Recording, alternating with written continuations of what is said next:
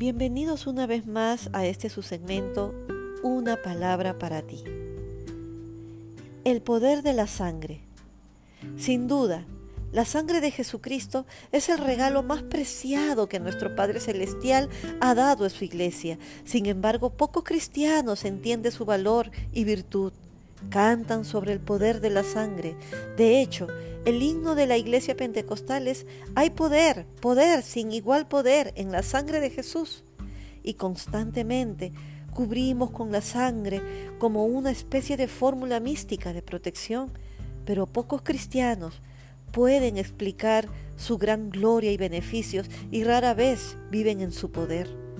Cuando Cristo levantó la copa en la última Pascua, dijo, Esta copa es el nuevo pacto en mi sangre que por vosotros se derrama. Lucas 22:20. Memorizamos su sacrificio cada vez que tenemos santa celebración, pero ese es el límite del conocimiento de la mayoría de los cristianos sobre la sangre de Jesús.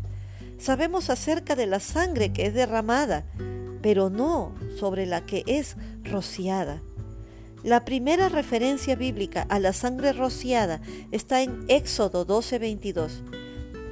Y tomad un manojo de hisopo y mojadlo en la sangre que estará en un lebrillo y untad el dintel y los dos postes con la sangre que estará en el lebrillo.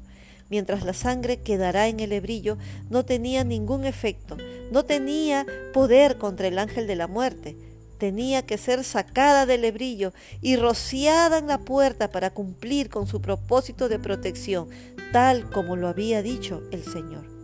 La sangre en Éxodo 12 es un tipo de sangre de Cristo que fluyó del Calvario. Si Cristo es el Señor de tu vida, entonces los postes de tu puerta, tu corazón, han sido rociados por su sangre y esta aspersión no es solo para perdón, sino también para nuestra protección. Jesús rocía su sangre sobre nosotros cuando por fe recibimos su obra terminada en el Calvario y hasta que realmente creamos en el poder de su sacrificio en el Calvario, la sangre de Jesús no puede producir ningún efecto sobre nuestras almas. A quien Dios puso como propiciación, reconciliación por medio de la fe en su sangre. Romanos 3:25. Alabado sea Dios con grandes alabanzas por la preciosa sangre de Jesús. También nos gloriamos en Dios por el Señor nuestro Jesucristo, por quien hemos recibido ahora la reconciliación. Romanos 5:11